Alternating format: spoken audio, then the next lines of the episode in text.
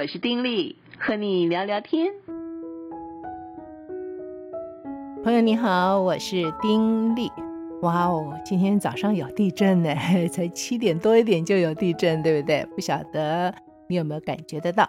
在台湾的朋友，大部分地区都感觉到了，但是在其他地区的朋友呢，呃，很多地方是不知道什么是地震，对不对？那么距离远的，当然就感受不到嘛。台湾也不是全部都有啦，不过。我在台北是有的，有两级。不过这个地震本身呢，有六点二级，哎，不小啊。好在在海上距离比较远，不过它是一个浅层地震，所以我自己主观的感觉上，其实觉得不小，不像两级的地震啊。可是测量出来确实是两级而已啦，在台北，嗯，但是感觉上就会觉得哇哇哇，那种 感觉好像真的是一个。不算是极小的地震。说起地震呢，可能很多朋友没有经历过吧？哈，我记得我以前有个香港的朋友啊，那时候很年轻，这个香港的朋友也很年轻，他来台湾就刚好碰上地震啊。而且那时候地震其实没有现在动辄就觉得很大，那时候就是地震了，就是有哇，他就兴奋的那跳，也说哇，地震，地震，地震，好兴奋的，因为没有经历过，觉得很好玩吧。整个大地好像是在这个呃弹簧床啊什么的在摇啊，最兴奋的一直跳，我现在都还记得那个朋友那个跳的兴奋样啊。但是另外我有个朋友是新加坡的，那个时候他是要来台湾谈生意啊，住进旅馆。第二天这个前一天下午到第二天早上，那真是一个比较大的地震。所以所谓早上是等于凌晨啊，夜里面是比较大的地震啊。那个地震是住旅馆的人都要跑出房间，甚至有人都跑到马路上的那种地震。结果等到天亮的时候呢，二话不说，他立刻提了行李就去机场走人，他不要在台湾待了，因为他觉得地震太可怕，太可怕了。那个对我的印象也是很深哈，因为一个朋友遇到地震，生意都不谈了，就下回去了，下回新加坡了。可见地震这件事啊，对很多人来说。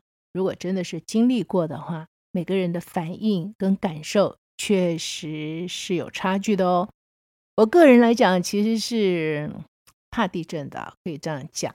我记得小的时候有一次地震，嗯，因为小嘛，也不知道是怎么样哦，所以一有地震就往桌子底下钻了。那时候家里面就是铺的那种地砖，就是砖与砖中间都还有一个这种缝啊，就这样连起来的那种绿色的，我还记得。那我一钻到桌子底下去的时候，看到那个地砖哈、哦，彼此之间就这样错开的感觉，那个中间的那个缝啊，好像都错开了，而且那个地砖呢，好像又往上飘又往下沉，整个就是非常不规则。可是，在我的眼里，对一个小孩来讲，那是一个蛮可怕的一个景象。一直到现在，那个地砖摇动，然后这个整个嗯，好像错开哦，那个上下扭曲的那种感觉，那个画面呢。在我脑袋里还是很鲜活，而且说不定也加上了自己的想象哈，所以感觉上就更吓人。这个也促使了我对地震呢，嗯，会有一种说不上来，就是会啊一地震，整个人就绷起来，就会觉得紧张的那种感受啊。那么历经这个九二一大地震，那刚当然就是另外一个故事啦，那实在是惊心动魄。九二一地震的时候，那天正好我身体有些的状况，所以我下午才去检查。因为是鼻咽的问题，所以呢，这个鼻咽呢，这嗯打了麻药。到了夜里一点多的时候还没有恢复哈，然后嘴巴这也都是麻的，而且鼻子还有点陆续的出血，所以我当然没有办法好好睡觉嘛，整个人也很不舒服，对劲儿。就在那样子的状况之下，地动。天摇吗？天摇地动，真的是天摇地动。而且可怕的是啊，那个建筑物本身会发出一种声音，嗡的声音。那个平常的小地震什么的，绝对不会有那种状况的。那而且你本能的就翻下来，就要到孩子的房间里面去，感觉上走不到哎，因为你好像走就会跌跤的感觉，因为那个地啊，那个整个的地板晃得很厉害，所以。九二一对我来讲，那个晚上那个震的那一刹那，真的是非常惊恐。你知道我那时候主观的直觉的想法是什么吗？我是基督徒嘛，所以我主观的一个想法是说，主啊，就是这时候吗？是你的时候到了吗？我真的主观这样想哎，以为觉得就是末日就如此来了，就是这样子了啊，那个感觉也真的是难以形容。嗯，后来大家都知道啊，又停电又什么的啊，嗯，天亮的时候就知道这个地震在台湾中部造成了极大的伤害。因为刚好我的身体有状况的时候，所以我就没有去参与赈灾的行列。可是我周围很多的同事，包括我的先生，都很快的就去灾区参与了赈灾的行列哈。那么在那段时间里面，嗯，全国各地也是尽量的去参与赈灾，不管用任何的形式。可是我们也从灾区的一些报道里面，也看到了、读到了很多让我们难过的一些的事情，而我们也看到了。一个这么大的一个地震所带给我们的一个影响。以前读地理啊，觉得地壳变化嘛，哦，这个有高山呐、有这个低谷什么的，是经过呃多少多少万年啊、哦，让地壳慢慢的变化以致形成的。怎么也没有想到，一个地震那么短短的时间啊，地形就变了耶！啊，有的凸起来的山走山了。啊，地裂了，等等，哎，地就变了耶！那真的难以想象，就是那么几秒钟，地貌就变了。以前我以为这种变化都是要很长的时间，慢慢慢慢演变，一个山才会变成另外一个样子，那么一个地才可以凸起来变成小丘等等，以为都是要经过很长的时间，没想到短短的时间之内改变了。所以那次地震给我的印象实在是太深刻了。当然，也因为那次地震，也会激起很多大家对于地震该如何防范呐，地震来的时候该如何这个保护自己啊等等的一些的讨论。不过说实在话，截至目前为止呢，对于一个地震突然出现，那么我该怎么办？我住在高楼上，该怎么办？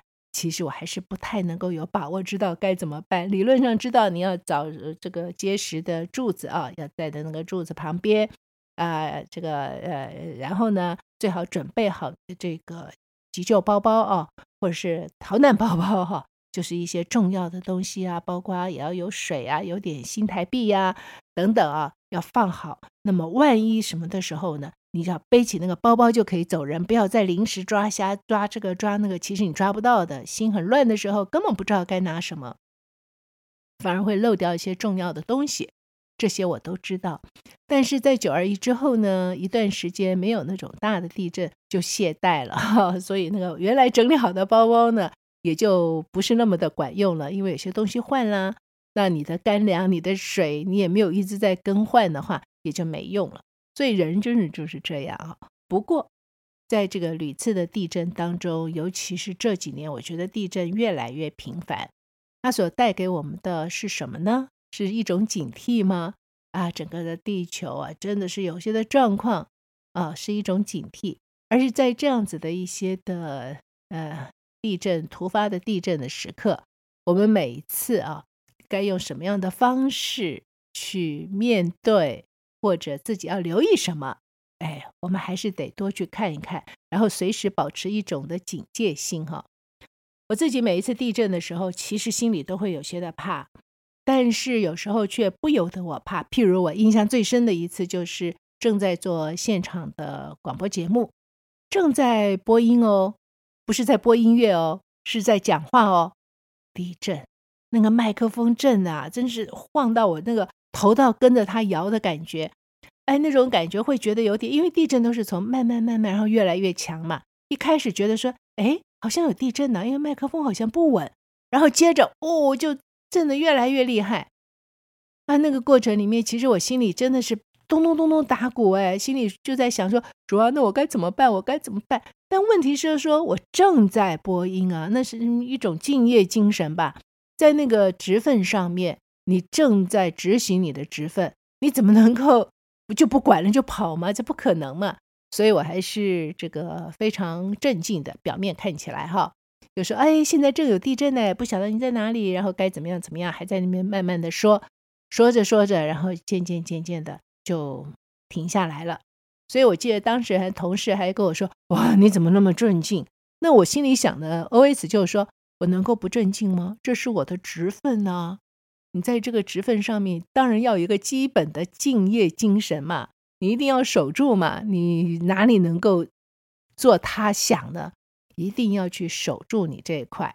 所以啊，那是我印象最深的一次，因为其实我的心里非常非常的怕，呃。”但是你不能怕嘛，所以就好像是不怕的样子啊。那是一个比较特殊的状况。那其他不管是走在路上啊，或者是在家里啊，或者在办公室啊，每一次地震的时候，我都会觉得，呃，霎时之间，我就觉得心脏要停止，然后就开始咚咚咚咚的跳，然后就很多的意念在脑子里面，我该往外跑还是该怎么样？该如何？哎呀，怎么越震越大？反正就有很多这种 OS 在心里面叫啊叫。那有时候碰到比我更怕的人啊，就在那边尖叫啊，往外面跑。那我又觉得，嗯，还蛮好笑的。那么别人如果比我更怕的时候，我反而会比较安安定一些哦，没有那么怕。人常常就是这样子，对不对？那总而言之呢，我是觉得今天早上就地震，实在是期望啊，真的是求上帝怜悯啊，不要让我们这个小小的岛。经历更大的一些的地震，除了地震之外，今天也很特别哦。今天是什么日子呢？你知道吗？今天是霜降，哇！霜降这个词真的很特别，是不是？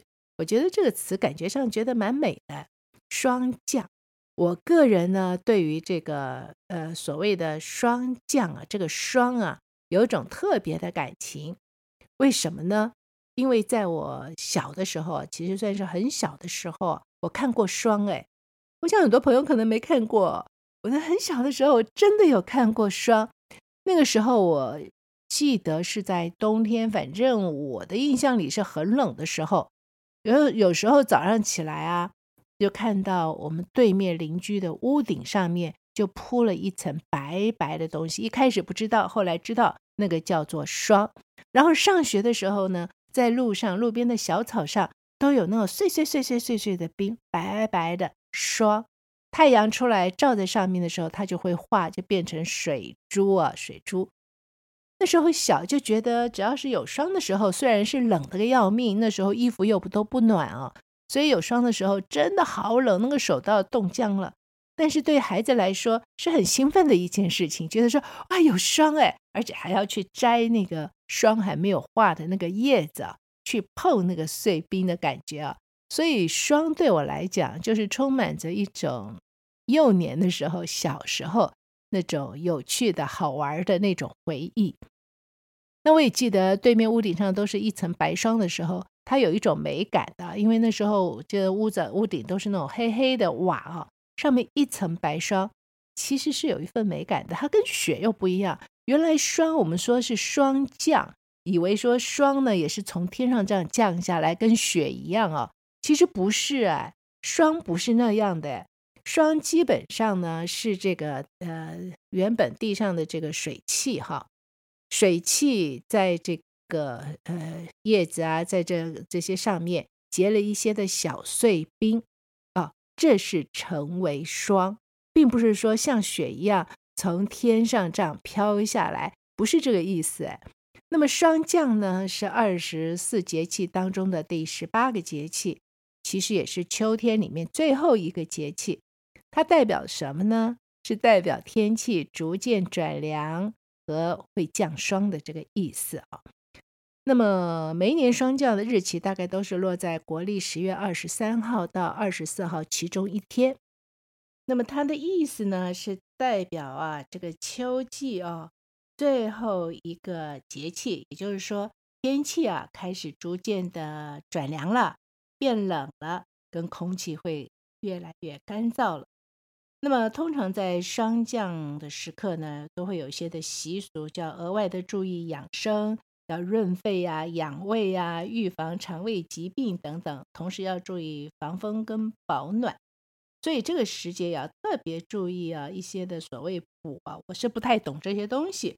不过呢，看到一些的资料，就说在这个时候啊，很多人就会注意到一些的这个该补的东西啊，因为对身体会有些的好处。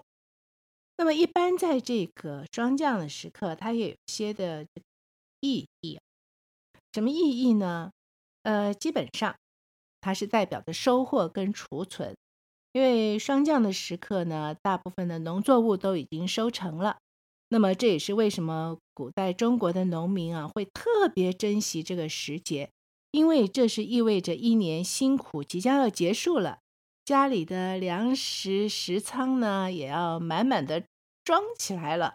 同时，霜降之后的农田就要开始进入休耕期，所以农人们就会开始整地啊，准备堆肥啊，为来年的春耕去做好准备。所以，对对这个农民来讲啊，霜降这个算不算节气啊？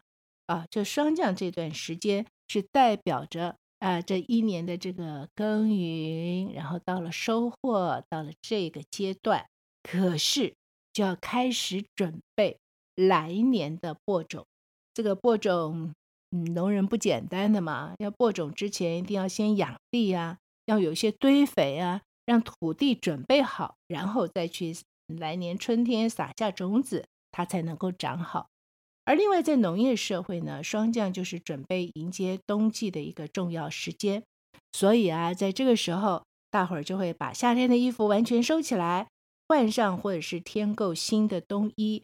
那么家里的棉被呢，也会拿出来啊，在太阳底下晒，确保在冬季的时候能够提供足够的温暖。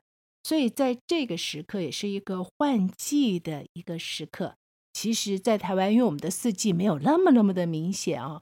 可是，在以前的时候，这个四季运行确实是跟着那个规则来的。因此，霜降这个时刻也是要备冬的时刻。那当然，有些的地方呢，霜降的这个嗯时刻呢，这个短短的时间啊，一些家族就会去扫墓。献上一些是食品啊等等的，表达对祖先的敬意和感恩。我觉得这种感觉就很像美国的感恩节哦，哎，都收获了，哎，今年的收获是这样，可能很丰富，可能是什么，然后要表达一种对先人的感恩之情啊，也是对先人的一种的追念，所以也是用这时刻。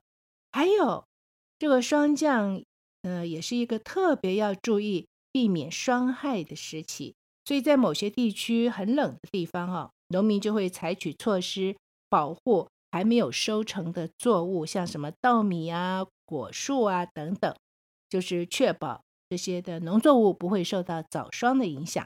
这也是在这个时期做的。那当然，刚才就说，嗯，天气开始变冷嘛，降霜时节，人们就会习惯去吃一些滋补的食物，增强这个体质啊。譬如说核桃啊、羊肉啊、红枣啦、啊、等等，听说 羊肉很好，因为羊肉呢是温中补虚，这个名词我也不是很懂，不过就是总而言之了，就是它比较温，但是可以让我们的身体比较暖和起来，能够有一种驱寒的功效，所以可以吃羊肉。不过我觉得有趣的是什么呢？在这个时刻呢，哎，也有吃柿子的这一说。为什么要吃柿子呢？嗯，因为柿子啊，在这个时候吃，嗯，是一种健康食物。其实我想，最主要原因是这时候柿子成熟吧。相传呐、中国明朝的开国皇帝朱元璋小的时候呢，是乞讨为生。那某一年霜降的时候啊，好多天他都没吃饭，他就看到路边有一棵长满果子的这个柿子树，所以他当然啊。就赶快摘下这些柿子，大吃一顿。那么之后，他在功成名就以后，再次经过这个柿子树，就把自己战袍上面啊这个解下来，把这个战袍呢就盖在这个树上，而且把这棵树就命名为凌霜侯，还封了一个封号呢哈，凌霜侯。民间才开始有秋天吃柿子的习俗。那么有一句俗谚就说：“霜降吃柿子，冬天不感冒。”你信不信呢？这民间传说了。不过这个传说呢，能够跟这个朱元璋连在一起，我觉得还蛮有趣的哈哈。这个吃柿子，当然霜降的时刻也是赏菊花的时刻，因为基本上应该是菊花盛开的时刻。那么此外呢，还有一个说法，有一句俗语说“霜降萝卜”，代表什么？就霜降之后啊，早晚的温差会特别明显，就告知农民呢要提早采收萝卜，避免萝卜。会在这个冷的天气里面冻坏了，导致呢就收成就不好啊。所以呢，在这个时刻要收萝卜、拔萝卜，这也很有趣，对不对？另外就是说这个时候要登高，当然嘛，因为秋天嘛啊，所以登高等等。总而言之，都是有不同的一些说法。但是对我来说，我觉得我并不是懂这些二十四节气，只是霜降。我觉得这个名词。对我来讲，就觉得哎很有意思，所以就特别留意一下。但是它也有一个意义在啊，我就觉得从这些事情里面，真的就可以体会到，在圣经里面所说的，凡事都有定期，天下万物都有定时。你看，对农民来讲，在这个时节该做些什么，该收些什么，该吃些什么，你看都有定期啊。天气要冷了，你就要这个准备冬衣出来。那对农民来说，天气要冷了，你该收的要都收了啊，收成了，然后你要准备来年。而且在这个时节，你可以吃些什么，你可以做些什么，它都是有个规律的。二十四节气，其实每一个这个节气啊，二十四个这个呃这个呃说法哈，其实每一个都有它的道理。我觉得这真是先民的一种的智慧，但是这个智慧并不是先民制定下来的，说哦，我来定下来，其实不是啊，是这个运转的这个智慧呢，它本来就存在。这个四时运转，这个中间有这样子的一些节气，它本来就在。这个设计者真是太厉害了，你会发现整个这个运转，它就是有一个规律在。而先民呢，只是在这些规律当中，他琢磨久了，看久了，慢慢懂得这些规律，所以制定出来这些的所谓节气，所谓什么时候该做什么，不是他发明他定下的这些规则，而是他发现了这些规则。了不起的是，在这些规则的背后制定这些规则的那一位，哇，真的很厉害，不是吗？可能有人觉得说，这也不是什么制不制定了，反正它就是自然就会这样子嘛。怎么会有这种自然呢？因为这样去想的时候，就会觉得在整个的这个宇宙当中啊，你很难否认是有一个造物主存在吧？他设计了这一切，因此才能够按照这个规律定时的运转。也因为在这样子的一个定时规律的运转之下，我们才能够生生不息，不是吗？好了，今天聊到这儿，明天再聊喽。此刻跟你说再会，祝福你平安喜乐，拜拜。